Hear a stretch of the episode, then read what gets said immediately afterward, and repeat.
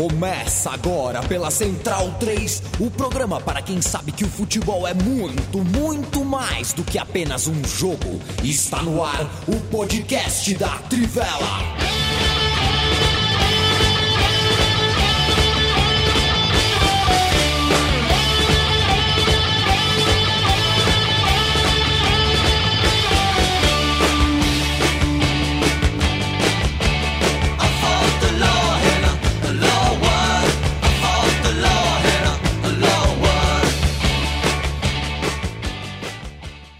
Muito boa noite, amigo e amiga da Central 3, amiga e amigo da Trivela. Esse é o podcast da Trivela, edição ao vivaço de 29 de julho, que vai ao ar mesmo no dia 29, ou você pode ouvir no dia 30, 31 ou qualquer outro dia, inclusive num dia que não tem nada a ver. O podcast fica salvo no feed, você pode ouvir esse programa em 2028. Não vai fazer o menor sentido para você, mas de repente a gente fala algumas coisas aqui uh, que podem ser recuperadas lá na frente. Por exemplo, é, eu posso falar do fogo da Cinemateca Brasileira. Isso vai ser interessante de ser ouvido em 2028, porque em algum momento a gente vai fazer uma análise, né? A gente vai fazer um exame do, do que o Brasil se tornou desde das idas às urnas, que ele não acredita, que ele acredita que é fraude, que são fraudulentas, embora ele tenha vencido é, as urnas que ele acha que são uma fábrica de fraudes, é, mudou muito, né? É, complicou muito o Brasil. É, assim, você conseguir complicar e destruir a Cinemateca Brasileira, colocar fogo na Cinemateca Brasileira, avisando um mês depois de outro mês, ele avisou, anunciou, preparou, colocou uma Regina Duarte na porta ali para fazer, para ocupar um cargo que nem existia, porque não fazia a menor ideia do que se tratava a Cinemateca. É, é, é um tipo de coisa que de repente você, em 2030, é, vai, talvez nesse momento a gente já tenha um pouco a discutir. É, a gente não consegue ter um, um, debate hoje, porque, enfim, aonde a gente debate? Né? A gente debate na rede social. E, né, bom, tá difícil debater em rede social também, né? É, o ah, fluxo. É, o fluxo está praticamente impossível. E aí, se não há onde, jornal, site, é, foi há 50 anos atrás que o Caetano Veloso perguntou em Alegria, Alegria, né? É, quem lê tanta notícia, né? O sol na banca de revista me enche de alegria e preguiça. Quem lê tanta notícia, né? Quem leu tanta coisa sobre a Cinemateca e viu as coisas acontecendo até hoje à noite ver a Cinemateca em chamas. É inominável imaginar o que a gente pode ter perdido hoje na Cinemateca. De registro de TV antiga, de Tupi, de Excelsior, a registros uh, uh, que simplesmente não, não, a gente não tem como quantificar, porque a Cinemateca há algum tempo não tem curador. E aí eu estou com o Matias Pinto aqui, que é uh, formado, inclusive academicamente, com, com noções desse tipo de coisa, o quanto é importante uma curadoria histórica, que a Cinemateca abandonou também. A gente é capaz de não conseguir saber o que perdemos, porque não tinha ninguém ali dentro para saber o que tinha em tal galpão, em lugar A e lugar B. Nossa, é, sendo gente... que mesmo antes do incêndio, é, várias fitas já estavam comprometidas, né? Eu tenho uma amiga que estava trabalhando nesse galpão, que é aqui perto de casa também, né? Próximo ali do, da, da estação é, Ceasa Jaguaré, é, da CPTM. E, enfim, é, encontrei com ela uma vez justamente indo é, para essa estação e ela me falando do, do descaso que estava rolando, né? E os trabalhadores também é, em condições precárias, né? Para tentar é, manter o acervo vivo, né? É, e com todos os desafios que, que se tem hoje na, na cultura, né? né? Não só no, no, audiovisual, mas a gente está tá largado, né? Um reflexo é, do, do, do, do, que o governo é, imagina para a cultura e daí trazendo também para a nossa é, pauta aqui do esporte, é, dá para fazer também esse link com é, os Jogos Olímpicos, né? Que é, está sendo bastante frustrante né, para o espectador médio, é, que ainda mais depois dos do jogos do, de 2016 aqui no Brasil, no qual é, foi o recorde de medalhas né, do, do COB. É, e a gente tinha já batido essa, essa tecla, acho que no pontapé, né, falando que justamente esse ciclo olímpico, por todos os motivos, é, além da, da pandemia, ia ser mais difícil por conta né, do, do esvaziamento que foi né, a, a, o, o, esporte nesse governo é, e muitos atletas indo para a competição sem apoio, é, sem tirando do próprio bolso, né, fazendo vaquinha, trabalhando em aplicativo, enfim. Então, é, são duas questões sintomáticas, né? A cultura e o esporte estão largados e a gente vê o reflexo, né, com esse mau desempenho é, não, não, digo mau desempenho, perdão, é, esse desempenho aquém né, do que o Brasil é, tem potencial e a cultura pegando fogo, literalmente. Exato. Quando a chama a parar, quando a chama for dominada na Cinemateca, a gente vai ler sobre o que estava no galpão que pegou fogo ou nos galpões que pegaram fogo. Eu não vou acreditar nisso. Né? Só para terminar o raciocínio que fazia antes, não vou acreditar nisso porque não acredito que exista curadoria atual do que tinha em cada lugar. Então a gente ainda vai ter essa angústia, porque não dá para assistir tudo que tem dentro da Cinemateca. A gente vai passar algum tempo sem saber exatamente o que a gente perdeu e o que a gente ainda tem. A não ser que a gente perca tudo. Que por enquanto não vai ser o caso.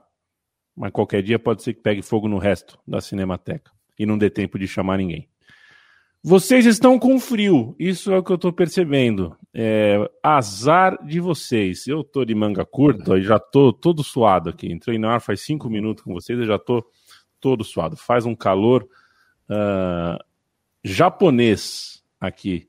A gente costuma usar o, calor senegalês, não tem na literatura uhum. brasileira, muita gente usa o calor senegalês, mas o calor japonês está brabo, né? Está muito calor em Tóquio. É, tá bonito. Segundo tá... O, ministro, o, o ex-ministro da Saúde, é que o hemisfério norte, o verão é no meio do ano, né? Exatamente. Tá para cima do Equador, é, é, perfeito, é, exatamente. E, e, e a gente está vivendo. Opa! Vai caiu. a gente está vivendo tempos travados. É. Tempos de muito frio aqui na cidade de São Paulo. Tempos de muito frio. Vou Bem, aproveitar então... só para destacar. Ah, vai lá, Lobo. Não, quer, só para destacar que a gente teve os dois, os duas medalhas brasileiras, né? Que foi é, a Rebeca Andrade na, na ginástica e a Mayra Guiar. E eu, eu até coloquei no Twitter, porque acho que vale aqui, embora nós façamos um programa de futebol, é, o quanto a Mayra Guerra é importante no esporte brasileiro, talvez uma das maiores de todos os tempos no, no esporte olímpico brasileiro, né? Porque ela está é, se falando bastante, com toda a razão, de ela ter ganhado três medalhas seguidas, né? Em, em três Olimpíadas seguidas, mas ela tem muito mais. Assim, você pega o cartel da, da, da Mayra Guiar, ela é uma, uma uma atleta frequente, é, medalhista em mundiais, em Grand Prix, em Grand Slam, em Masters de judô. Ela tem sete medalhas de mundiais, sendo dois ouros, né? Duas vezes ela foi campeã mundial. É, ela tem 24 medalhas em Master, Grand Slam e Grand Prix, tem nove ouros, então nove vezes ela ganhou o campeonato. É, quer dizer, é, é uma atleta fantástica e acho que vale destacar, porque é claro, a, a, ginástica foi espetacular. É, ela é uma atleta que tem chance de ganhar até várias medalhas, mas já que o futebol olímpico é, não é exatamente é, muito chama, muito, né, é, badalado e acho que não tem que ser mesmo por, pelo modo como é hoje. Acho que vou deixar o registro aqui da minha homenagem a Mayra Guiar, porque o que ela faz é realmente é, fantástico, assim, é, um, é algo fora de série. Então, deixo o registro dos parabéns para ela e para a Rebeca, que é, até tem uma matéria do, do Globo Esporte, né, do GE. Globo, é, que até eu não tinha visto, saiu já é, no começo da Olimpíada, mas que é o DNA do time Brasil. Se você estiver ouvindo e quiser procurar, procura DNA do time Brasil, ge.globo, você vai ver. Tem uma coisa que chamou a minha atenção, e acho que isso tem a ver com o esporte brasileiro e com o futebol, que são 309 atletas brasileiros em, em Tóquio, 33 têm outra profissão, não vivem do esporte, sendo cinco deles entregador de app. São motoristas de app, né? não, não entregador, motoristas. É, de qualquer forma, é, tem 24 atletas que recebem 925 reais por mês pelo Bolsa Atleta.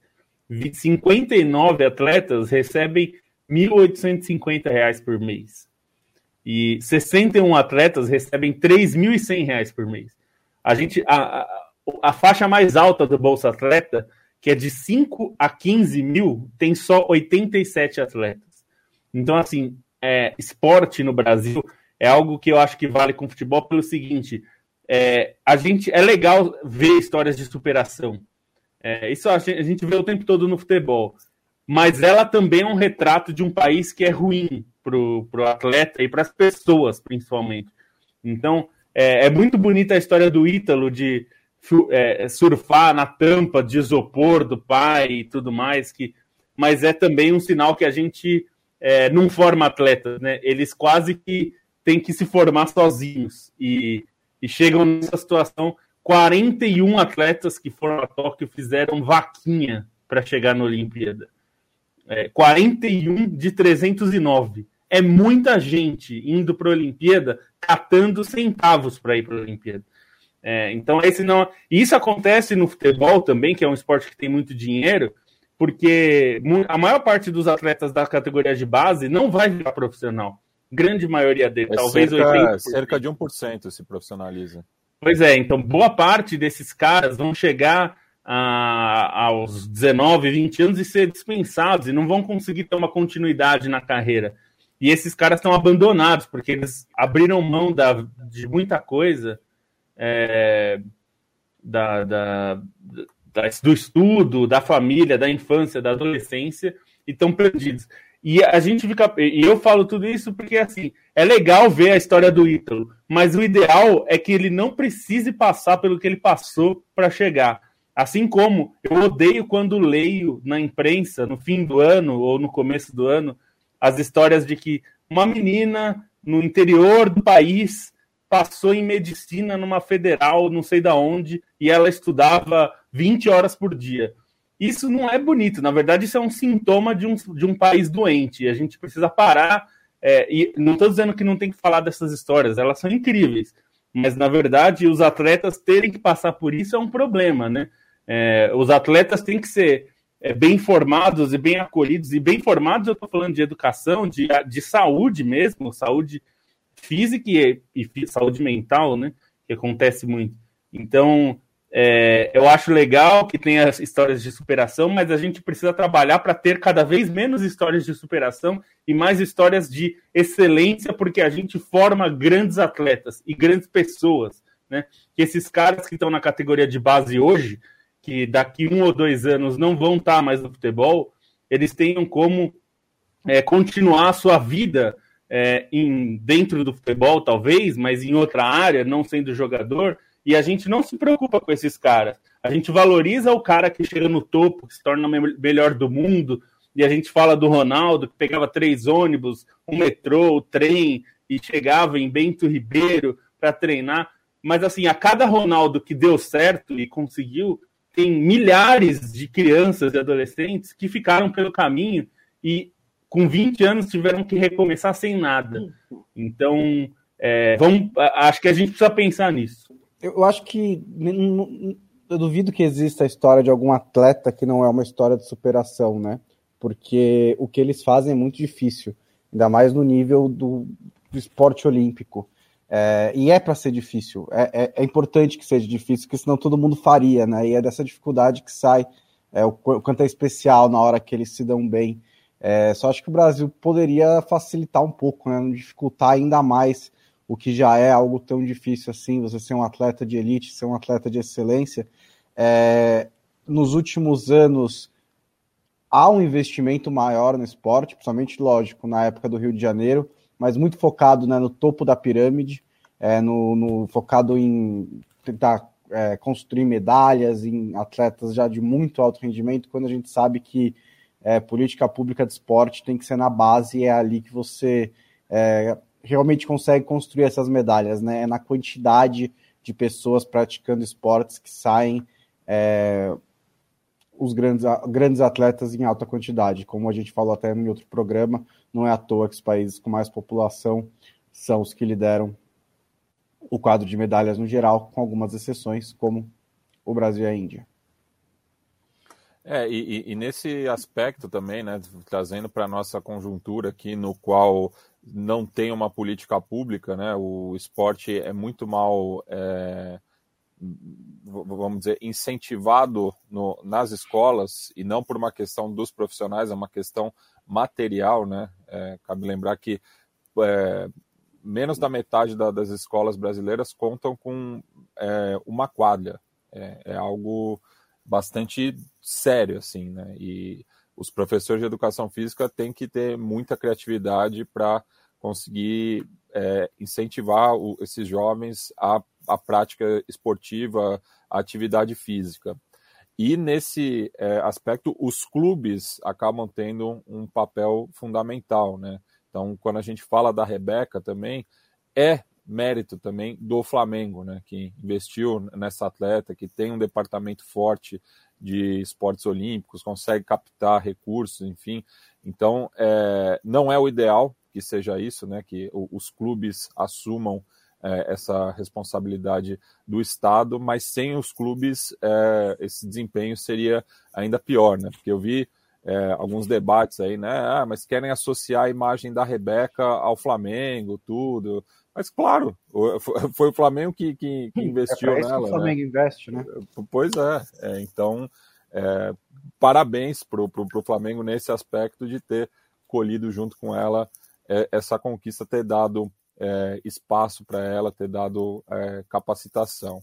Enfim, passando aqui rapidamente pelos nossos é, espectadores, né, que estão aqui no YouTube acompanhando ao vivo, João Vitor, Daniel Vil, Rodrigo Vasconcelos, Miguel Olímpio, Gabriel Rodrigues, Luiz Guilherme Pereira, Pedro Jardim, Matheus Freitas, Edson Santos Abreu, é, o Cesarotti, né, que manja muito também da história das Olimpíadas, ouçam o Olympicast, é, o Kiuno aqui, que mandou um abraço, pediu para a gente mandar um abraço para ele no futuro, já que ele vai escutar a gente só amanhã. Ele disse que chegou aqui via hum. o Biratã Leal, ele se foi e ele acabou ficando porque a gente é show. O Igor Puccini disse que aqui a, a Cinemateca é o backup da história da nossa produção audiovisual, as perdas são irrecuperáveis, inclusive o acervo do Canal 100, né, que eu acho que são alguns dos melhores registros do futebol brasileiro, é, estavam nesse depósito. O Alexandre aqui, o Roberto Silva, que manda um salve de Connecticut, nos Estados Unidos. Lucas André, é, Lucas Espíndola Melo, Juan Pablo é, e Guilherme Kirali Robles. É, a gente deu uma pistolada aqui no começo do programa, vamos passar para o jogo rápido, né? Que vai vir mais pistolada também, né? Já que 263 jogadores pedem na justiça o afastamento de Martorelli, presidente há décadas do Sindicato dos Atletas de São Paulo. Lobo? Ai, ai, né? Hum. Vamos lá. É... É, acho que é importante a gente falar desse aspecto. É, essa matéria é muito boa, eu recomendo que vocês leiam. É, tá no blog do Rodrigo Capello no ge.globo. O Rodrigo Capello que é muito bom. É, e feita com o Leonardo Lourenço, Martim Fernandes é, e o Rodrigo Capello. É, eu acho que essa matéria mostra um pouco. A primeira matéria que eles fizeram já mostrava um pouco sobre é, por que os atletas, especialmente do futebol, têm tanta aversão ao sindicato, né? Eu acho que é muito importante a gente ter sindicato. Os sindicatos são fundamentais, assim, até existe uma, uma piadinha que fala, ah, graças a Deus tem fim de semana, né? Não, graças aos sindicatos, né? É, que brigaram por isso lá é, no, no, no, começo da, da, da, Revolução Industrial, que tinha todas essas coisas, da pós-Revolução Industrial, né? Que tinha uma exploração muito grande. Eu acho que seria muito importante para os atletas é, ter um sindicato forte, né? Porque acho que vale sempre lembrar algo que, que muitas vezes se perde em, em perspectiva. 3% dos atletas ganham esses salários que a gente vê. Esses, os caras que a gente fala, a gente fala aqui no programa e nos, no, na maioria dos programas são os, os 3%. São os caras que chegam nos grandes clubes, são os caras que chegam na primeira divisão do Campeonato Brasileiro, né? E a maior parte, esses 97% que sobram, estão nos outros clubes, estão vivendo do futebol como trabalhadores comuns, que ganham um salário mínimo, no máximo dois salários, salários mínimos.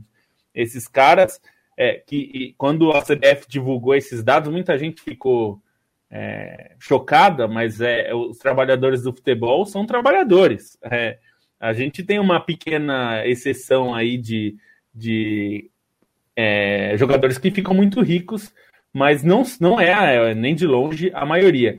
E é importante a gente combater alguém como o Martorelli, que tem um salário de 50 mil reais, o que é muito acima dos jogadores, da média. A gente está falando aqui, a maior parte dos jogadores não ganha dois salários mínimos por mês. Muitos em condições horríveis. A boa parte, a maior parte, nem CLT é, é, não tem direito nenhum, às vezes nem recebe.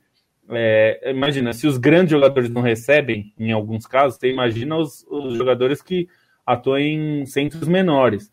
É, e o Martorelli cometeu diversas irregularidades. Ele é, é presidente do sindicato desde 93, foi reeleito seis vezes, emprega o próprio filho é, como advogado tem esse salário de 50 mil, que é assintoso considerando a situação dos atletas é, profissionais de futebol. Ele aprovou um bônus para ele mesmo de 3 milhões e meio, que a justificativa é que é, corresponde a férias e é, FGTS que não foram pagos para ele de 93 até, atenção, 2024. Ele pegou é, coisas do passado, então retroativas, e, antecipou, ele antecipou o recebimento de, de, de, verbas de FGTS e de férias. Olha só que beleza. É, bom, da onde vem o dinheiro? É, esse dinheiro tem origem no direito de arena, é, é, é por lei, é um benefício é, pós-lei Pelé, e os jogadores têm direito a 5% dos direitos de transmissão negociados pelo, pelo clube, pelos clubes, né, nos campeonatos, todos os campeonatos. É, o, o GE já tinha mostrado que o sindicato estava enriquecendo com valores que eram retidos e não passados aos atletas. É... Bom, vocês podem ver os, as, os detalhes, mas é importante demais é, que esse, essa máfia do sindicato seja combatida, porque esse tipo de sindicato é, é muito problemático, porque o sindicato tem que servir ao trabalhador, não se servir dele, né? É, isso é, atrapalha em muita coisa no país. A gente vê, por exemplo, questões é, trabalhistas na Argentina, quando um clube está atrasando salários ou tem algum problema com um jogador de segunda divisão, às vezes de terceira divisão, e os jogadores param. O sindicato de jogadores, né, a federação de jogadores lá, equivalente ao sindicato, para tudo. Não tem jogo na primeira divisão porque eles sabem que é, é importante os trabalhadores do futebol estarem unidos nisso.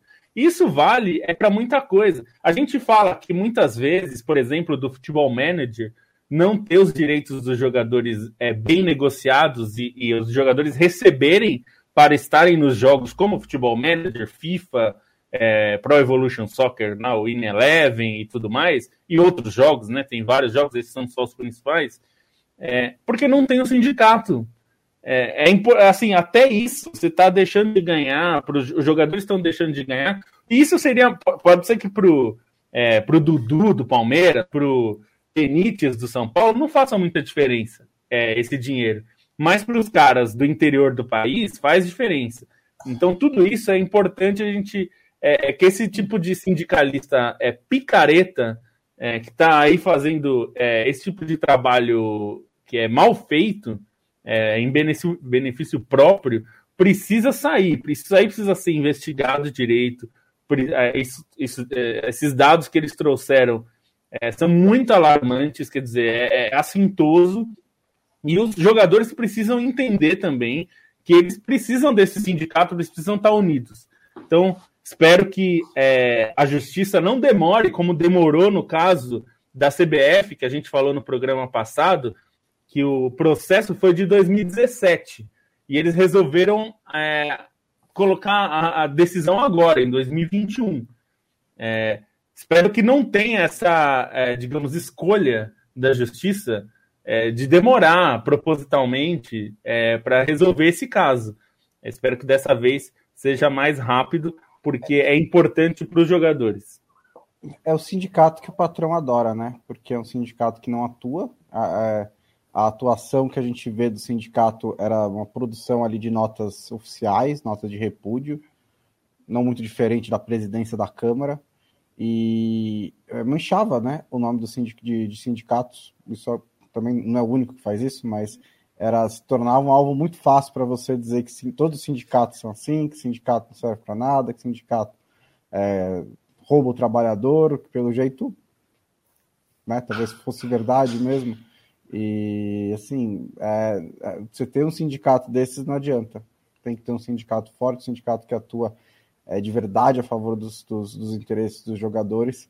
É, e a gente nunca teve isso. O Martorelli sempre esteve presente na nossa vida, infelizmente, né? Desde que a gente começou a acompanhar futebol é, hardcore, porque ele sempre foi o presidente do, do, sindicato e a gente nunca soube direito como ele chegou lá, nunca soube direito o que ele faz. Agora talvez a gente descubra como ele sai. É, agora jogo para o Bonsa sobre o que esperar dos jogos é, de Brasil contra o Canadá pelo futebol feminino e contra o Egito no futebol masculino. Eu acho que os dois, o, o Brasil masculino é um pouco mais favorito do que o, o feminino. Ah, não que seja fácil, vai ser um passeio, é, mas a seleção egípcia não está com o seu melhor time, né?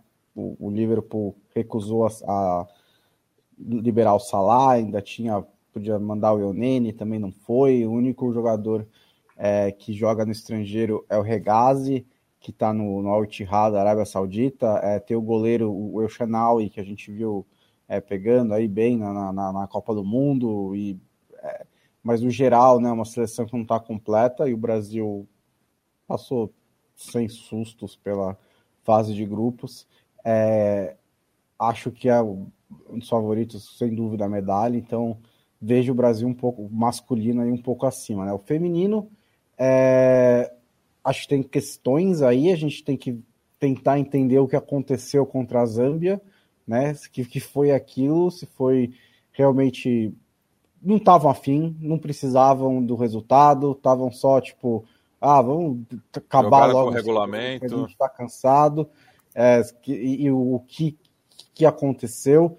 É, mas acho que é um jogo bem equilibrado contra o Canadá também. Também não brilhou, mas é, fez, fez o suficiente ali. Tem a Sinclair. É, ali acho que é pau a pau, né? É a seleção que eliminou o Brasil das Olimpíadas do Rio, né? Quatro anos atrás. Então é, tem esse histórico. Acho que é, vai dar um jogo bem equilibrado. O Brasil masculino um pouquinho mais favorito. Algum comentário, Lobo? Ah, é, é, é isso. É, Canadá é um jogo que o Brasil hoje está um pouco melhor, mas não, realmente não dá para dizer que é, é um jogo que o Brasil é muito favorito. Acho que é muito igual. São dois times. Aliás, é o time que a Pia mais enfrentou como técnica do Brasil, né? Fez vários jogos contra o Canadá é, é uma seleção perigosa mesmo. A, tirou a medalha do Brasil em 2016, como o Bonsa falou, né? Um jogo que o Brasil foi muito mal é, na, na, disputa do bronze. E é, um, é, um, é uma seleção de alto nível, né? Diferente do masculino, que o Canadá não chegou nesse nível, né? Tem melhorado, mas está longe ainda. Que, aliás, o técnico atual do Canadá masculino é o ex-técnico da seleção feminina, que justamente levou a seleção feminina para um nível muito alto. E está é... fazendo boa campanha na Copa Ouro, né? Boa campanha, boa campanha. É, tá na semifinal, né? Então, é... Canadá é um time perigoso. Eu acho que é, é um, é um jogo para provavelmente ser muito disputado. Acho difícil que algum dos times consiga uma vitória muito, é, muito folgada, né? É, Brasil masculino acho que é bem favorito. Tem, acho que pegou o melhor adversário possível, considerando que podia pegar a Espanha, podia pegar a Austrália, podia pegar a Argentina, pegou o Egito. Sinceramente, era o time mais fraco da chave, conseguiu se classificar por um certo, uma certa dose de sorte também. É, então, é, vamos ver como vai ser. No, no, o Brasil não costuma se dar bem com seleção africana em Olimpíada. É né? verdade. São perigosos. É verdade. É verdade. É É. Para quem lembra das eliminações contra os africanos, é, veja se você já não tomou a vacina, hein? Porque tá na hora. Porque foi 96, é, perdeu da, da Nigéria e perdeu de Camarões em, em 2000. Agora pega o Egito. E quartas de final é aquele jogo terrível, né? Porque se você perde, fica sem nada, né? Porque na semifinal você ainda pode tentar um bronze, né? Mas nas quartas, perdeu, não serve para nada. Só fazer duas intervenções aqui, uma explicar que a internet do Yamin caiu e caiu de vez. É, não vai, parece que vai voltar. Ele pede desculpas a mim, a você, Lobo, a você, Matias, a todos os nossos ouvintes, mas não tem como controlar a internet, né? E a, a segunda é falar um pouquinho do de, de dessa da, essa novidade triste, né, em relação à, à tragédia de Hillsborough, que essa semana cobrou sua 97 morte. É, um torcedor chamado Andrew Devine, que sofreu ferimentos muito graves no peito durante aquele jogo, né, na semifinal da Copa da Inglaterra de 89, Liverpool Sheffield United, quando houve ali uma superlotação em um dos setores e os torcedores foram esmagados, depois caíram em, contra a grade de proteção, transbordaram ao campo, o jogo foi interrompido. No, 95 pessoas morreram naquele dia, né, durante a tragédia, um pouco depois.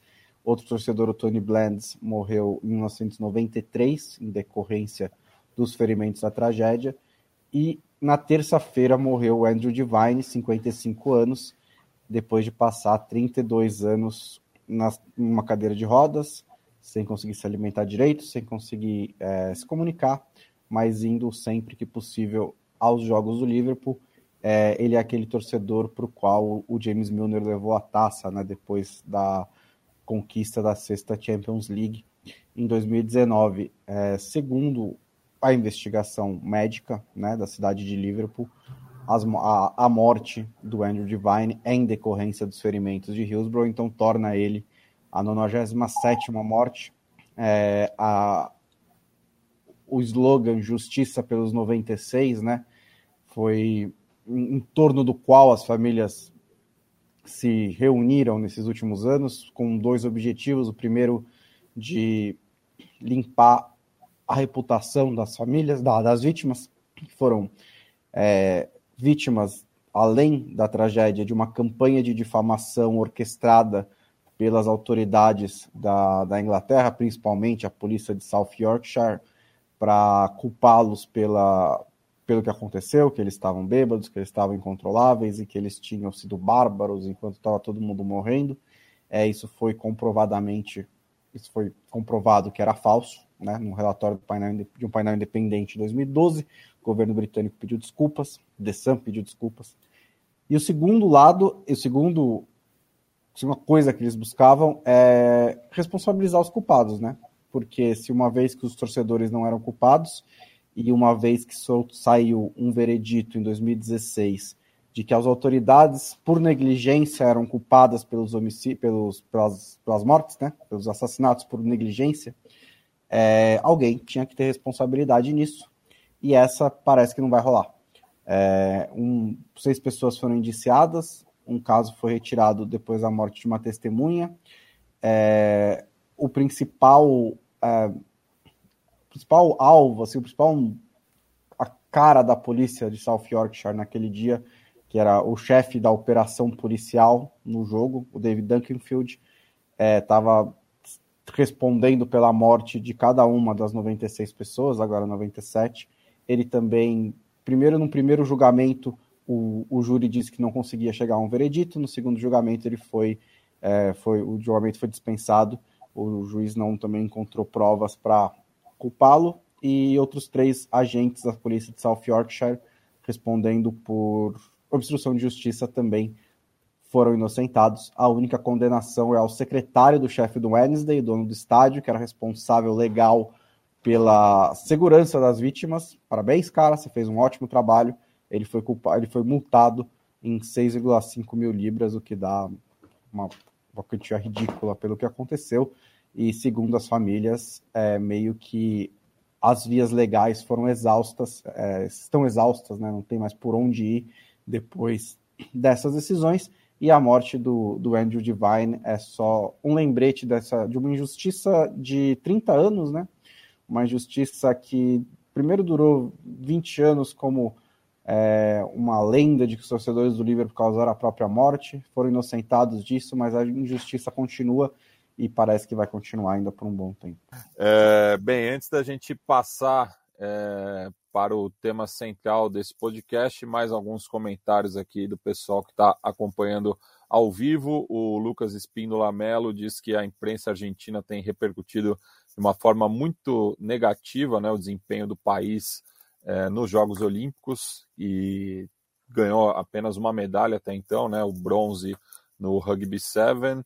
O Guilherme Kirali Robles é, diz que está que é um excelente programa, sonha estar um dia conosco aqui. O Lucas Silva lembrou também, né, que esses dias o queimou o servidor do CNPq também, né?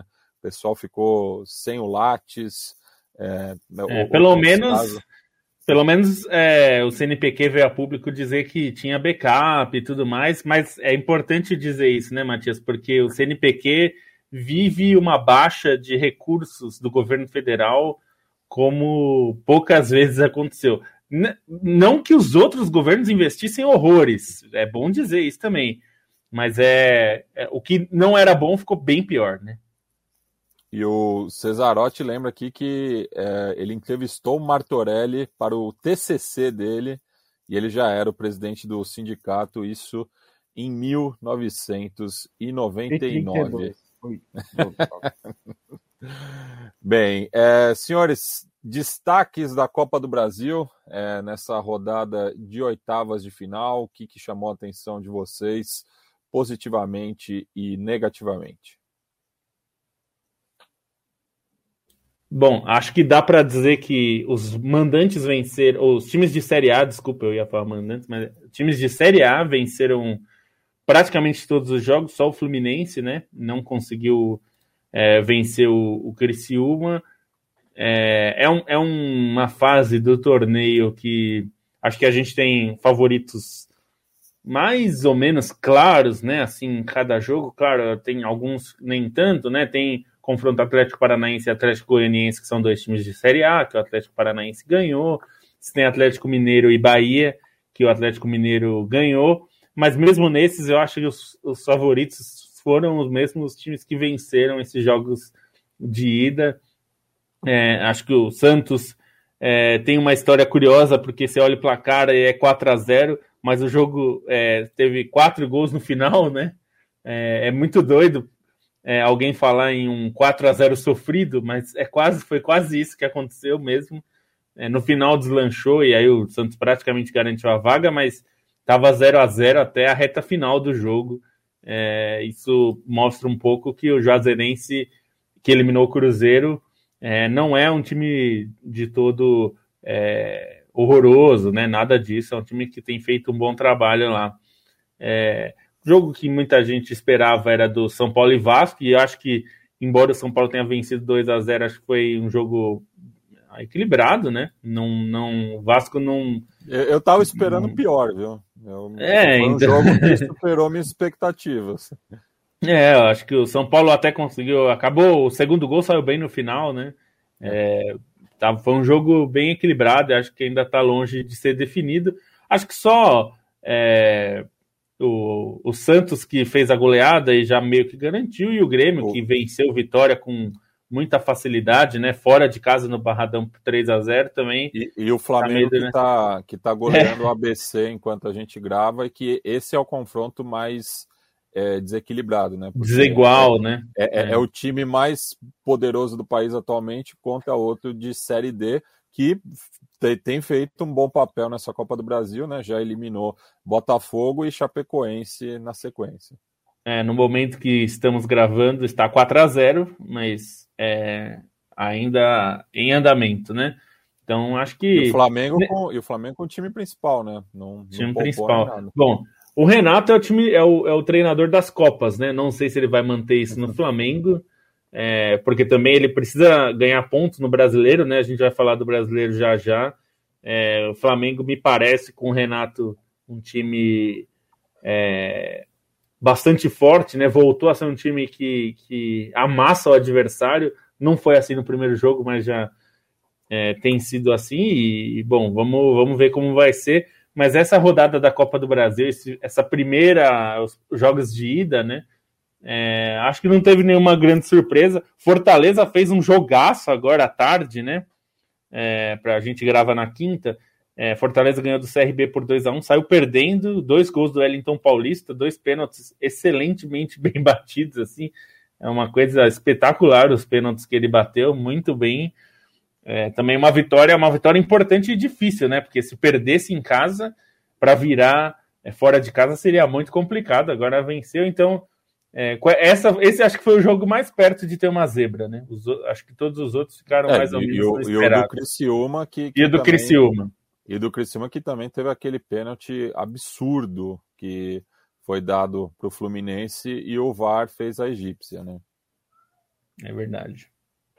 Bem, agora Passando para. a desculpa, Bonsa? É. Não, pode passar. Agora passando para o futebol brasileiro, então já passo a bola também para o Bonsa para falar aí é, desse final de semana que teremos é, dois jogos, né? Envolvendo quatro das maiores torcidas do país, né? Temos o Choque Rei no sábado e Flamengo e Corinthians no domingo. É uma prévia aí. Corinthians das... e Flamengo, né? Que o jogo é em Itaquera. Ok.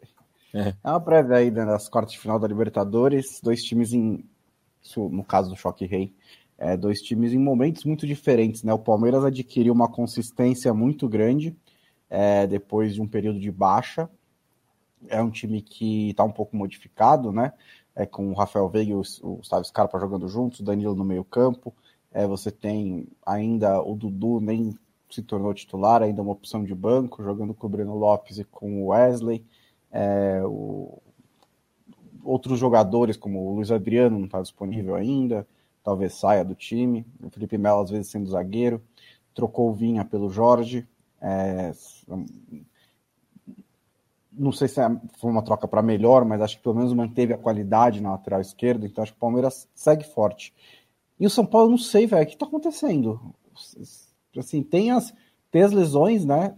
é um time desfalcado, um time que está sem o Daniel Alves, um time que está com jogadores machucados, ainda está buscando peças no mercado, não é um time fechado, mas é, é, capaz de uns jogos tão ruins, né? E outros que não parecem um time tão ruim, tanto que chegou nas quartas de final da Libertadores, está entre os oito melhores times do continente.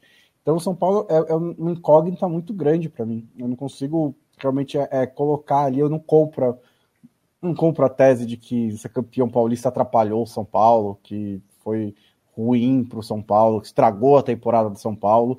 Eu acho que é só uma. É, é um jeito de, de, discutir coisas, qualquer coisa na internet que é preto e branco, né? É, é sempre. Ah, ser campeão paulista estragou o ano do São Paulo, ser campeão paulista salvou o ano do São Paulo. Aí ficam nessa. O, que nem o, o Pernalonga e o, e o Pato Donald, né? E o Pernalonga e o. Qual é o nome do outro pato? Eu esqueci Patolino. O Patolino, isso. Ficam lá, né, tirando. Inclusive, eu vi Space Jam essa semana passada uhum. e é muito divertido. É, o 2. O 2, é, o 1 um é. eu já tinha visto. Né? Hum. É meio confuso, não é tão bom quanto o primeiro, mas é muito divertido. Então, não é assim, né? Tá? Lógico que pode tirar alguma influência, mas já deu para né, se recuperar disso. Então é um jogo interessante. O, o, o Corinthians e Flamengo, é, eu até vi aqui o roteiro do Lobo, eu dei risada, porque o Lobo falou que a, a, o Corinthians é um time que sofre, sofre, poucos gols, mas faz muitos gols também, né? É, Não, faz. Faz poucos gols, né? Isso, faz poucos gols e sofre poucos gols, né? Faz 15 Fez o mesmo número, né? Inclusive. É, exato. Assim, é, é, esse é o time do Corinthians desde sempre. É, quando tá bem, né? Os bons times do Corinthians nessa última década eram mais equilibrados, né? Faziam mais gols e mantinham uma defesa forte. Mas quando o Corinthians tá, tá mal, ou médio, que nem ele tá agora, é sempre isso, né? Um time que se defende e, e, e, e eu simplesmente eu não sei explicar, porque não é uma questão de ah, até essa história da filosofia do Corinthians, que isso é bobagem também. Os, os, os, treinadores que passaram pelo Corinthians são completamente diferentes, mas é fato, né? Que essa característica, quando o Corinthians não está muito bem, acaba se mantendo. Então é curioso. E, e o Flamengo ainda é cedo, né? Ainda acho que é cedo para a gente conseguir separar o que o Renato Gaúcho está é, inserindo ao Flamengo do que é a empolgação ali de uma troca de treinadores e da né, mudança de clima no Flamengo. É, eu não quero, por favor, comparar uh, o, o, José Mourinho ao, ao Rogério Ceni, mas quando o José Mourinho saiu do Manchester United, só a ausência dele ali já colocou o time começando a golear todo mundo, né? E isso não se sustentou, né? Eu, agora dois anos depois, é um trabalho completamente diferente do Solskjaer. Também não quero comparar o Solskjaer com o Renato Gaúcho, mas é só um, um exemplo que eu lembrei de que uma presença de vestiário que era muito é, contestada, né, que não era querida ali, como parece que o Rogério Senna não era no Flamengo, só a retirada dele já melhora muito o clima de um time. É, e o Flamengo está jogando de um jeito muito mais solto, né? Jogadores como o Michael estão é, recebendo mais, e o Vitinho recebendo mais moral, jogando um pouco melhor né? O Bruno Henrique voltando para o time está jogando muito bem também, então é, acho que vale a pena esperar um pouco para ver para onde vai, mas os sinais são muito bons do Flamengo nesse momento. Naturalmente, favorito contra o Corinthians, mas é, tá um pouco, né? É, mas tá um pouco atrás, precisa tirar um pouco de terreno para encostar nos líderes. Isso é hora, Leandro e a mim. É... Isso é hora. 47 minutos de podcast. Eu pensei que vocês estavam me esperando. Boa noite, pessoal da Trivela. Tá começando aqui. Vamos começar de novo? Eu tô sem essa moral mesmo? Tá bom. técnico, técnico Eduardo, eu te amo. Você tá ah, online foi, qualquer foi, hora. Qualquer momento. É um problema é. muito esquisito. O famoso problema de DNS, de IP, de rebomboca da parafuseta aqui. Que... Tela azul. Tela, tela azul. azul. Eu tava é. conectado, mas não, mas não conectava nada. Ah, que beleza. Ah, que beleza. Foi bom ah. o programa, gente? Deixa é. só está sendo, está sendo. A gente é, deixa... depois. Tem, tem, uns 10 é. minutos ainda. Não, mas é, até para até inserir o, o Yamin na, na é. conversa, acho que é, é engraçado como dois meses depois, é, Palmeiras e São Paulo parecem times completamente diferentes, né? É, os dois.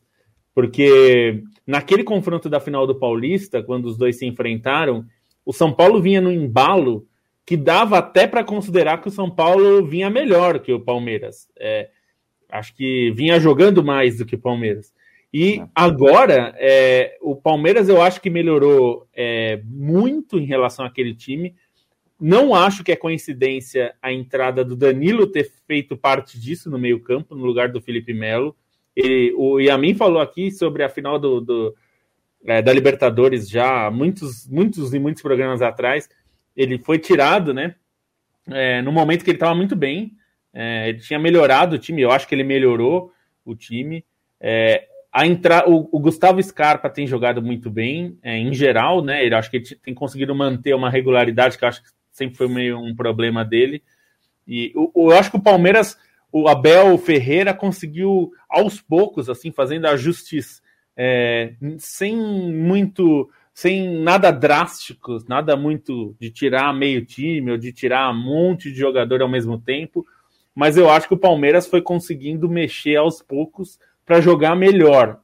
É, E, e aí, assim, eu não, eu não entro no conceito de jogar bonito, feio, isso daí é muito relativo. Mas eu acho que é muito claro para quem vê os jogos do Palmeiras que o Palmeiras joga melhor hoje que há dois meses.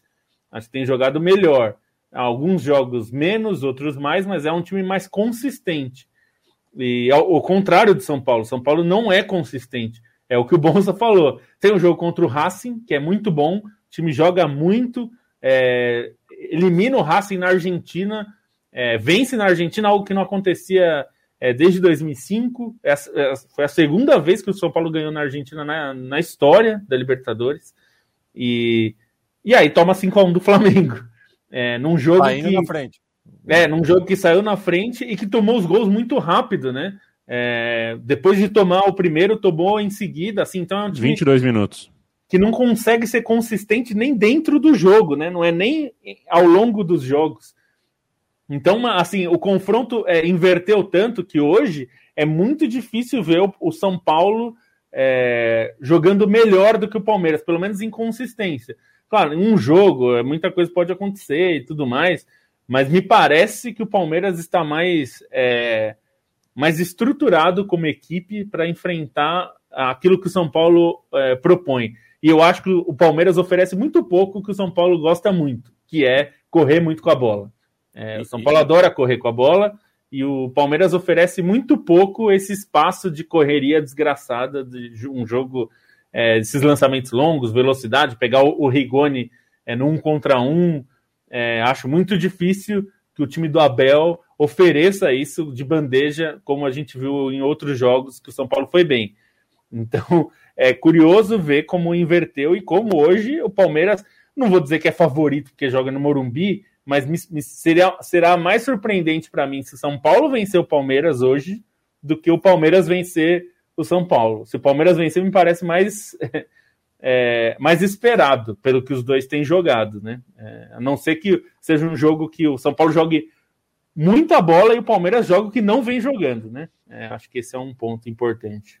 E, e tem que ver também é, qual é a condição do, do Arboleda, né? Porque um dos trunfos do, do, do, time do Crespo é esse trio de zaga titular, né? Que é o Arboleda pela direita, o Miranda fazendo a sobra e o Léo pela esquerda.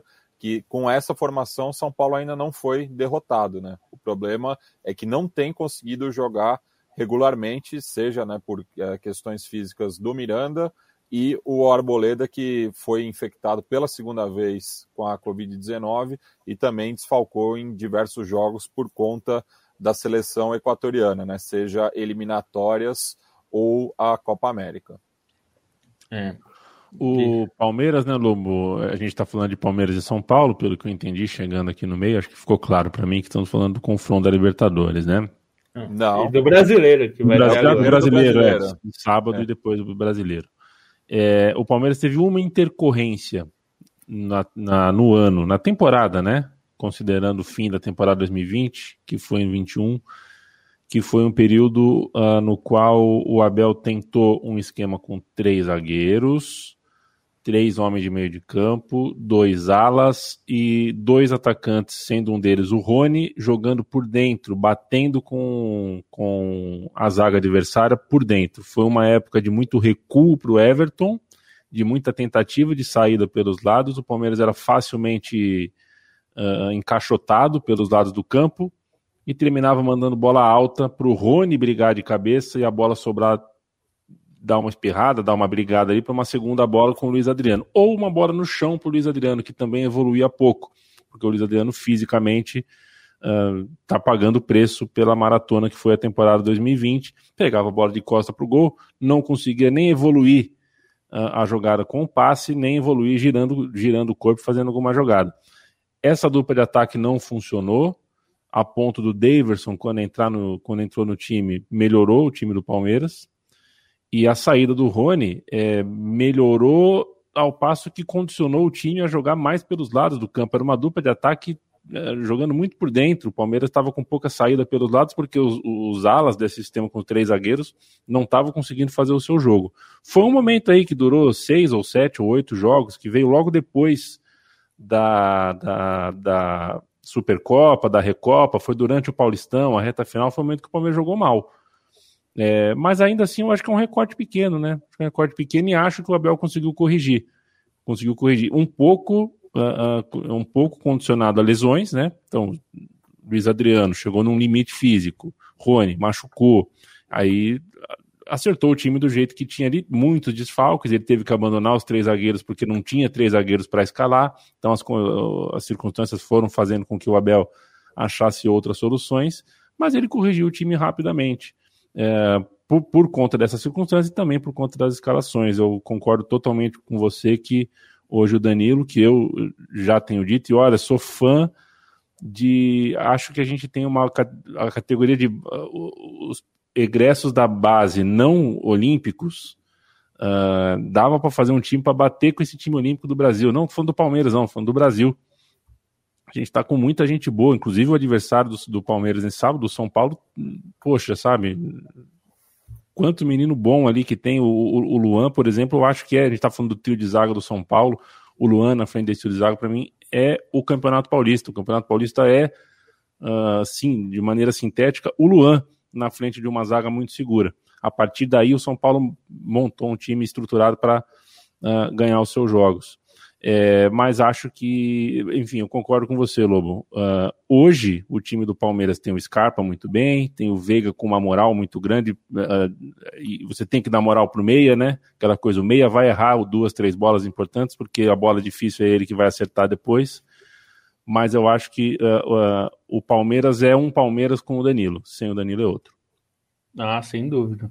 E é, para pegar um pouco do outro jogo, é, ainda é muito cedo para a gente falar do Renato, né? O, do impacto dele no Flamengo. É, mas eu, uma coisa que me deu uma sensação assist, aos vendo os jogos do Flamengo, né? Depois do Renato, é que é um time que mudou a característica do, do Ceni para o Renato, que é impaciente. Se o time do Ceni era um time que controlava mais o jogo, é, seja por posse de bola, seja por estar mais posicionado em campo, o time do Renato resolve muito mais rápido. É, e aí, os dois times são ofensivos, não mudou isso. Os dois eram times ofensivos. O do Senna era ofensivo e o do Renato é ofensivo. Mas a forma como lida com, com o jogo é diferente, né? E é diferente do Grêmio do Renato. O Grêmio do Renato era um time de mais controle, pelas características dos jogadores também, né? Ele, ele aproveitou. E é, no, o time do Renato no Flamengo é um time que tenta resolver rápido. Me parece um pouco a característica dos jogadores e acho até que é por isso também que ele manteve o, o, o Michael no time alguns jogos, é, porque é um jogador que gosta de resolver rápido e o Bruno Henrique, é, agora que voltou, é um jogador que é mestre nisso, né? Ele é um jogador de receber a bola e resolver rápido. Ele resolve chutando para o gol, dando um passe, saindo em velocidade. Ele é um jogador de muito recurso e faz isso muito rápido. É, isso tem uma vantagem, que é quando ele consegue achar o time acha brechas, ele massacra o adversário.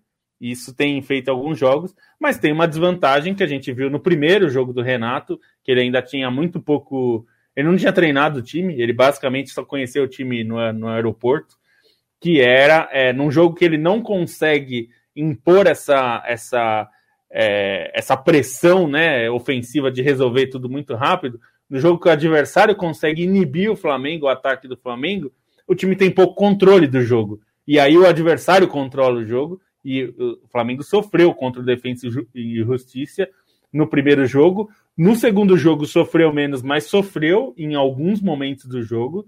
É, foi, goleou e tudo mais, mas goleou mais para o final do jogo. Teve momentos do jogo, principalmente quando empata num lance fortuito, um erro é, do Flamengo na saída de bola, mas perdeu momentaneamente o controle do jogo. E acho que essa é um pouco a diferença. Esse time, o time do Ceni dificilmente perdia o controle do jogo, mas também não era tão avassalador no ataque para resolver as coisas com essa velocidade, com, essa, com esse ímpeto, né? Acho que tem essa diferença. É, e aí vai enfrentar o Corinthians, que é um time que sofre ofensivamente e por isso mesmo precisa, é, acho que desesperadamente, eu diria, do Renato Augusto e do Juliano, é, e eles vão entrar no time mesmo sem estarem em forma, porque o time não consegue jogar, né? É o time que tem 11 gols no campeonato. fez, tomou 11 gols, que é um bom número para a defesa, mas fez 11 gols, que é um péssimo número para o ataque, né? Então, é a quarta melhor defesa e o sexto pior ataque. Então, é um time é, desequilibrado, né? Porque defende muito bem, mas ataca muito mal.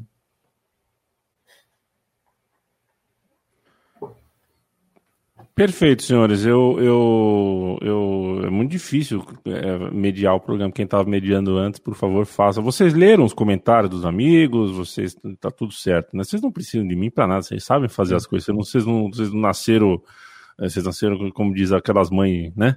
Nasceram com dois braços, duas pernas, sabe fazer. É, só para é, posso é. É, fazer aqui já pro. Eu ia fazer uma passagem, mas faz você, Lobinho. Não, é só dizer que até o Juan Pablo falou aqui do, do Furacão. Lembrar que esse fim de semana tem Atlético Mineiro e Atlético Paranaense, que é um jogo bom, porque o Atlético Mineiro é o segundo e o Atlético Paranaense é o quinto. É, o Atlético Paranaense que tem jogado bem, né? É, esse jogo no meio da semana conseguiu vencer o Atlético Goianiense na Copa do Brasil. É, e é um time é, que tem conseguido bons resultados, né? É, é um, um time que consegue montar é, um ataque interessante, é, consegue ter jogadores que não brilharam muito em outros clubes, mas que estão indo muito bem lá. O Teran está muito bem. Então, acho que é um desafio interessante para o Atlético Mineiro, que vem de cinco vitórias seguidas, né? No Campeonato Brasileiro. Então, é, é um time que está embaladíssimo. É o time que hoje nesse momento, persegue o Palmeiras. Perdeu, perdeu para o Ceará. São três vitórias. Três vitórias, né? É. É, três vitórias seguidas. Então, assim, é, é um, é um time que está é, bem embalado. Então, é, eu acho que esse é um jogo também para ficar ligado, porque uma vitória, claro, é muito difícil o Atlético Paranaense vencer, mas tem, tem dificultado, pode um resultado bom do, do, do Paranaense pode fazer o time subir um pouquinho. O é, e, e, manteve, e, e, manteve parte da base campeã, né? Da, tanto da Copa do Brasil quanto da Sul-Americana, né? O Santos segue defendendo a meta. Tem o Thiago Heleno na zaga, o Nicão é, fazendo ligação com, com o ataque, né? Trouxe de volta o Jadson, que é uma prata da casa, enfim. É um time bastante interessante mesmo. E o, o, o colega que o Juan Paulo fala da, de jogadores desconhecidos, né? Isso é uma, um sintoma de bom, boa observação, né? E o Atlético, o Atlético Paranaense é um dos clubes que melhor faz isso de maneira consistente, né? É, não é, é o, tem vários times que, que eles são é, que lançaram jogadores né, para o cenário nacional. Lógico que todo tipo tem categoria de base, todo mundo lança jogadores e tudo mais, mas né, mas o Atlético Mineiro forma, o Atlético Paranaense realmente forma times de jogadores menos conhecidos, é, que eles conseguem garimpar ali, desenvolve e é, é um trabalho muito bem feito. É, tinha no, no final dos anos 90, né, aquele time que inclusive conquista a seletiva e vai disputar da, da Libertadores em 99 e vai disputar a competição continental no ano seguinte, garimpou muita gente no Nordeste, né? Traz o Kleber Pereira do Maranhão, o Adriano Gabiru é, do de Alagoas, é, e, ti, e, tinha essa preocupação de adaptação também, né? Porque se São Paulo tá frio, imagina Curitiba, né? Sempre o, o, o clássico, né?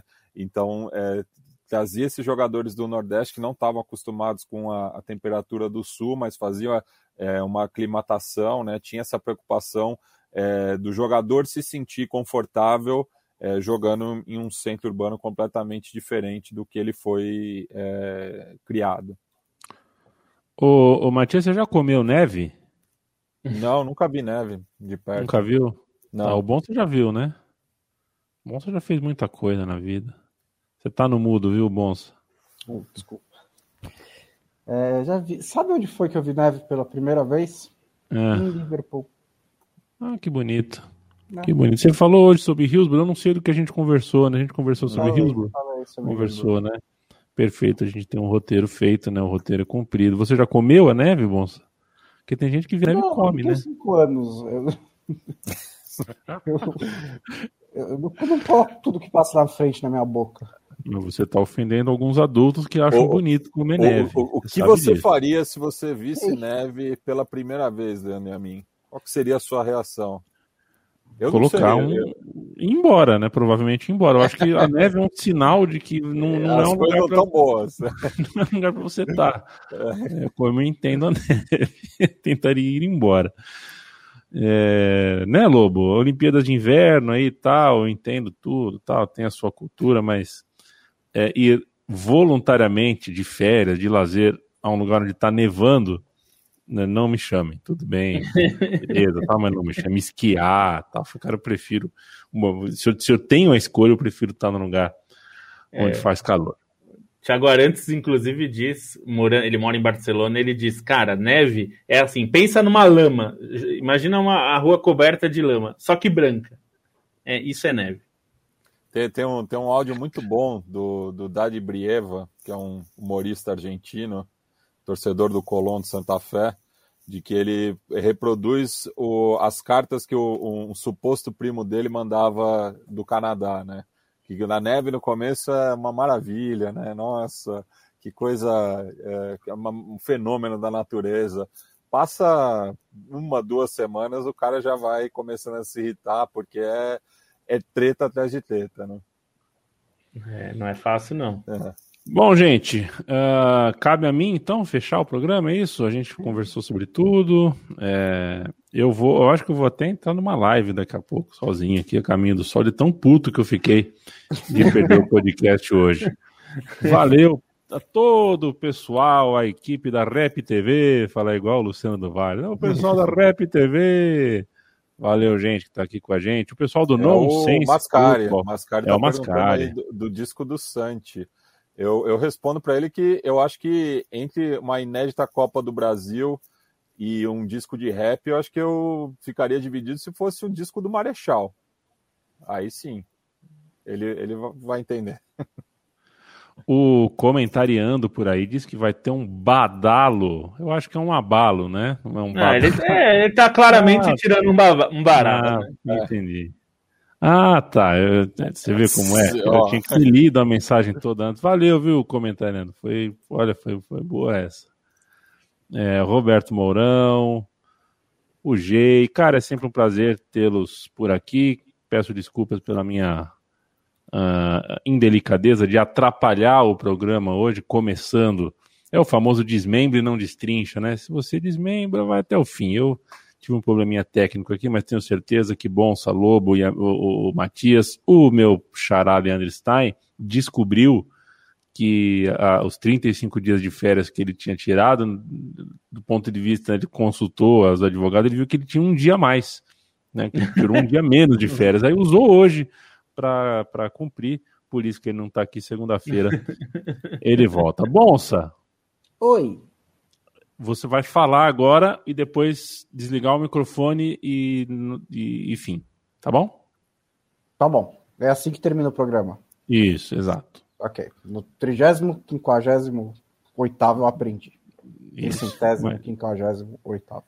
Mas você tem que falar alguma coisa, assim, um tchau até a semana. Dá, um, dá uma mensagem assim de tchau. Eu tô com frio. tá quanto aí, hein? Tá quanto 6 aí? graus, geada. Nossa senhora.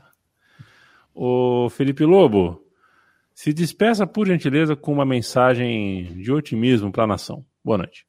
De otimismo para a nação? Isso. É, bom, vou, di vou dizer difícil, que. Hein? É, é, como governo, não dá para ter nenhum otimismo com esse governo é, que a gente tem, mas eu, é, como a gente está em clima olímpico, é, eu falei bastante da Mayra Guiar, da, da Rebeca, que foram histórias bem bacanas, e a gente é, vai ter bastante aí para acompanhar nos próximos dias. Começa o atletismo, então, é, se na natação esse, esse, ano a gente não está muito otimista, porque a natação brasileira é, não chegou tão bem é, nessa Olimpíada, no atletismo acho que tem alguns nomes bons aí, pelo que eu acompanhei.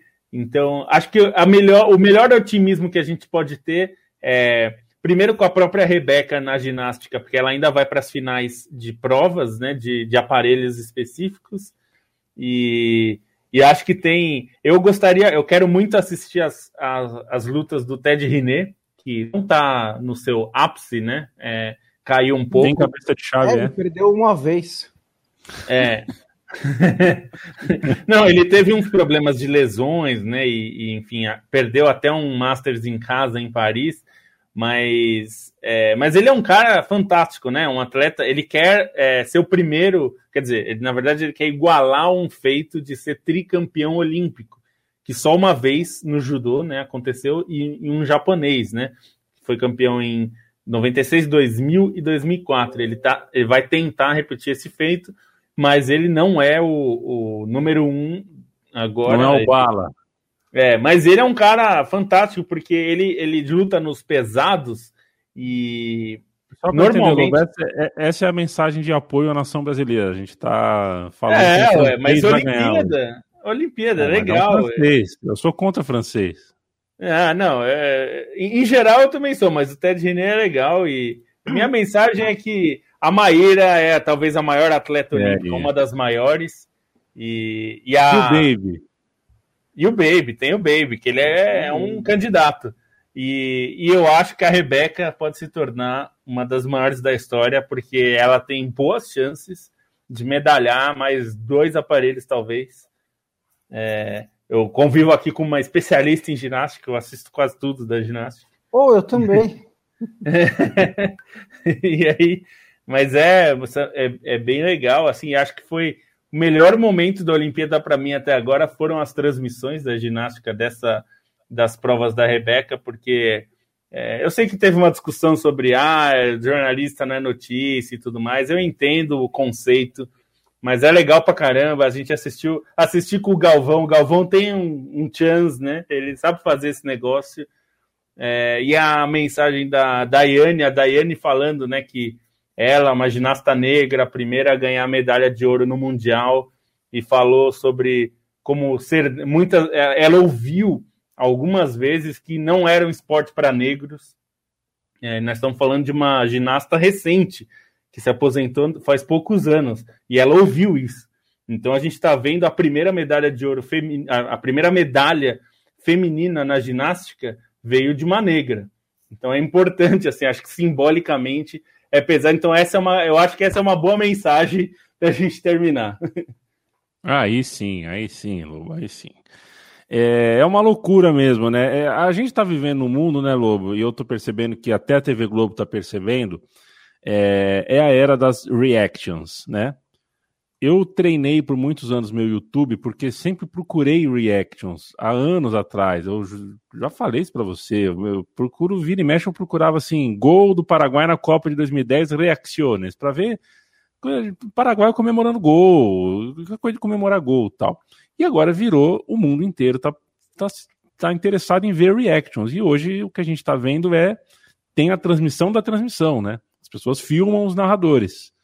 É, e, cara, tá disseminado demais. Tudo hoje tem reação, né? O, meio, o maior canal aí, né, o Casimiro, o maior canal do Twitter, um milhão de gente assistindo, é ele reagindo a coisas.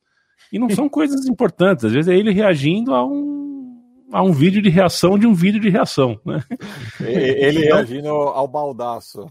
Mas é Isso. é legal, mas é legal a reação das, das ginastas, né? Da Daiane, da, Não, da, Daniele, da Jade e do próprio Galvão, que eu acho que é um grande personagem também, né? Do... Exato, não, não, não é nenhuma crítica, né, Lobo? É só, só dizendo que, é. assim, é, vai ficar marcada essa época e outra coisa em relação ao Galvão Bueno. É, não, Galvão Bueno, as narrações como um todo, né? A gente tá vendo essa. A gente tá sabendo muito o nome dos narradores, isso é legal, a gente comemora é, o sucesso do Everaldo Marques, comemora que, é um craque, né? esteja narrando vários esportes, a gente sabe quem é que está narrando. Aremilas gente, também, grande craque. A gente fica puto que na final da, da ginástica tirem o Jader Rocha, o cara fez a ginástica inteira, chega na final, tesoura o cara. Então a gente sabe quem são os caras e a gente acaba vendo uma coisa que a gente nunca viu. O Galvão, a gente vê o Galvão Bueno reagindo à própria narração ali. Isso é super legal. Mas é legal, é legal também e está sendo muito interessante assistir 25 canais de Sport TV, sendo que boa parte deles é narração, é, som ambiente. Eu assisti a Argentina no basquete até agora com som ambiente. Um monte de esporte. Cara, eu, eu, cara, eu, é uma... eu assinaria um pay-per-view do basquete 3 contra 3, é, passar 24 horas, assim. Você gostou disso aí? Eu gostei do basquete 3 contra 3, foi acho que o os melhores entretenimentos da, da, das modalidades que eu não estou familiarizado, né? Acho que foi uma das mais divertidas de acompanhar. Tá bom. É, foi, foi legal mesmo. Mas você Falta... sabe que um, um, dos grandes reacts da história, que é um meme histórico, é o Galvão em 94, né? Virou meme antes da era é, dos verdade. memes. Né? Acabou! É, é, é, o Etetra é um vídeo clássico de react antes de existir esses vídeos, né? É, maravilhoso. É verdade. Muito interessante a gente ver como a comunicação Uh, enfim, né? A gente, sempre que a gente conta a história, a gente tem como contar a história pelo.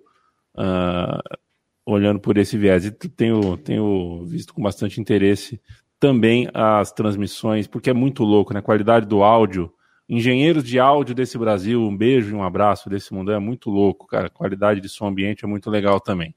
Viva Rebeca, viva Mayra. É... Se eu tivesse mais tempo, se eu tivesse chegado cedo, né? tinha que falar, eu tinha uma coisinha para falar, porque, é, sei lá, gente, assim, você é meio careta, me dá, me dá mais um minutinho, por favor, você é um pouco por careta. Favor, eu, ia, eu ia implorar aqui para você falar, pô. Eu, eu vou ser um pouco careta aqui, talvez eu seja antipático até. É, eu acho que a linguagem, é, quando você faz rap, hip hop, funk, a linguagem você, você tem que forçar mesmo. É, a corda tem que estar tá tensionada, você tem que forçar o limite. A linguagem não pode ser um, num molde bonitinho, não. Então eu entendo isso, eu defendo isso. Eu acho que uh, uh, linguagem de letra, de música, desse, desse estilo principalmente, tem mais é que tentar subverter, tem mais é que, que ultrapassar, uh, ultrapassar o molde ali, o, o, o, romper as margens. Dito isso, baile de favela eu acho que é um pouco demais. Eu não gosto. Eu acho uma música que é, é, é um pouco, é, vai um pouco na violência mais do que eu gosto. Eu não teria ido para uma Olimpíada com baile de favela. Escolheria outro funk, outro hip outra coisa que representasse o Brasil. Dito isso, emocionante tudo ao redor da Rebeca e depois da medalha começa a pipocar na, na, na, no Twitter fotos de meninas, né, de ginastas pequenas, e até um vídeo de 2009 com a Rebeca vendo a Daiane ao vivo e aprendendo com ela. É o ciclo olímpico, o ciclo não olímpico, o ciclo esportivo que às vezes termina numa Olimpíada, muitas vezes não termina. O normal é não terminar, e quem trabalha, quem treina com esporte tem que pensar nessas pessoas, nas que não terminam. Porque de cada mil, uma ganha. E ninguém treina, ninguém faz esporte para essa uma, faz para as outras 999, que não vão ganhar uma medalha, mas se inspiram ao longo do caminho, aprendem e, enfim, têm uma vida ao lado do esporte que é muito mais saudável do que seria sem o esporte. Ah, e a mim, só para pegar nesses vídeos que você está falando, é, a gente não precisa ser atleta olímpico para ter grandes lembranças do esporte, né? É, eu falo aqui, quantas histórias você tem jogando na várzea, praticando o seu esporte, porque você ama isso. É, quantas histórias a gente tem jogando pelos times da escola. Eu, até, é, é, durante muito tempo, conversei muito com pessoas com quem eu joguei na época de escola, porque aquilo é uma memória afetiva minha do, de jogos que a gente disputou e que para a gente era a Copa do Mundo, era contra o colégio que era o rival. É, os jogos que a gente perdeu, o jogo que a gente ganhou, o jogo que, enfim, qualquer coisa. Isso faz parte, e o esporte é para isso, né? Vai ter um ou outro desses que praticam esporte que vai se tornar a Rebeca, que é uma, é, é uma atleta fora de série e é, inteligente, que consegue utilizar os movimentos e se tornar esse nível. Mas mesmo para quem não chega lá, se a gente trabalhar o esporte bem, as pessoas vão ter mais memórias boas dessas praticando esportes, mais de um esporte até, né? Porque é muito normal que você goste até de mais de um esporte, porque tem muitos esportes legais de, de praticar e se divertir, né? É, é tomara que a gente tenha mais disso. Matias, um beijo. Um beijo. Desejo a vocês uma onda de calor. Eu vou ficar de olho hoje às quatro da manhã, quatro e dez da manhã, começa o hora um, um pouquinho antes do jogo do Brasil nas Olimpíadas, e a Jaqueline Brasil entra no ar, né? Quatro e dez da manhã já tá maquiada, com, com né, o cabelo todo feito. Que hora que acorda, né? Que vida. Eu nas Olimpíadas Olha, pensando, que hora que um acorda amigo meu, Um amigo meu quatro. trabalhou nesse programa aí, eles chegavam na redação uma da manhã. É, pesado, cara, pesado. Então acorda às 11, sai do banho meia-noite, é uma loucura, né? E ela, eu espero que ela traga boas notícias para vocês e contem de uma onda de calor que vier. Um beijo pro Nino, gato do Bonsa, diga Bonsa. Não, dizer que eu fiz Londres para o Terra, eu entrava às quatro da manhã, hum. a Olimpíada inteira. E aí, tipo, era isso, eu ia dormir seis da manhã, acordava às duas, e é estranho. É, eu tô dormindo das duas às sete, mais ou menos, das duas, tô, três às sete. Às eu tô fazendo um quebra-cabeça de horas de sono, eu não acho que isso é saudável, mas eu tô enchendo aqui, uma hora aqui, uma hora e quarenta aqui, 35 é. minutos é. ali. Amanhã, por é. exemplo, eu vou estar aqui 5 da manhã para fazer o jogo das meninas na, na seleção brasileira. 5 da manhã, o Lobo já Bom. tomou café da manhã, já saiu para correr em torno do parque. Já... Nossa, eu, eu, eu, queria ser desse clube aí. Eu acordo às 7 normalmente, tá? Mas o... às 5 é, eu consigo acordar. O problema de acordar às 5 é, é o dia depois do almoço fica difícil. O, o Amir Klink diz que ele dorme 15 minutos a cada duas horas. Fica a dica. Que beleza, né? Tá bom. Não, ele tá em alto mar, né? Porque não, você não pode dormir um tempo longo quando você tá com um barco em alto mar sozinho. É verdade. Mas o Amir Klink é uma pessoa. Dizem que é uma, é... é uma pessoa completamente à parte, né? uma pessoa que realmente é... não eu jamais faria o que ele fez. Ele é um. É. O, meu, o meu pai era fã, fã dele, tinha ali os livros dele, adorava os livros do Amir Klink. Bom, gente, com o Amir Klink a gente se despede, então. Acho que agora eu agradeço por vocês terem passado aqui 10 minutos a mais do que o normal, até 15, para não me deixar com o gostinho de que não participei do programa. Amo vocês. toda segunda e toda quinta o podcast da Trivela chega ao vivo e logo em seguida pinga em podcast no seu feed preferido. Acesse apoia.se barra Trivela e acesse também apoia.se barra Central 3. Lá dentro, o financiamento coletivo da casa, da redação da Trivela, do estúdio da Central 3, uh, ah, estão hospedados e a gente pede a sua ajuda, se possível for. Tchau!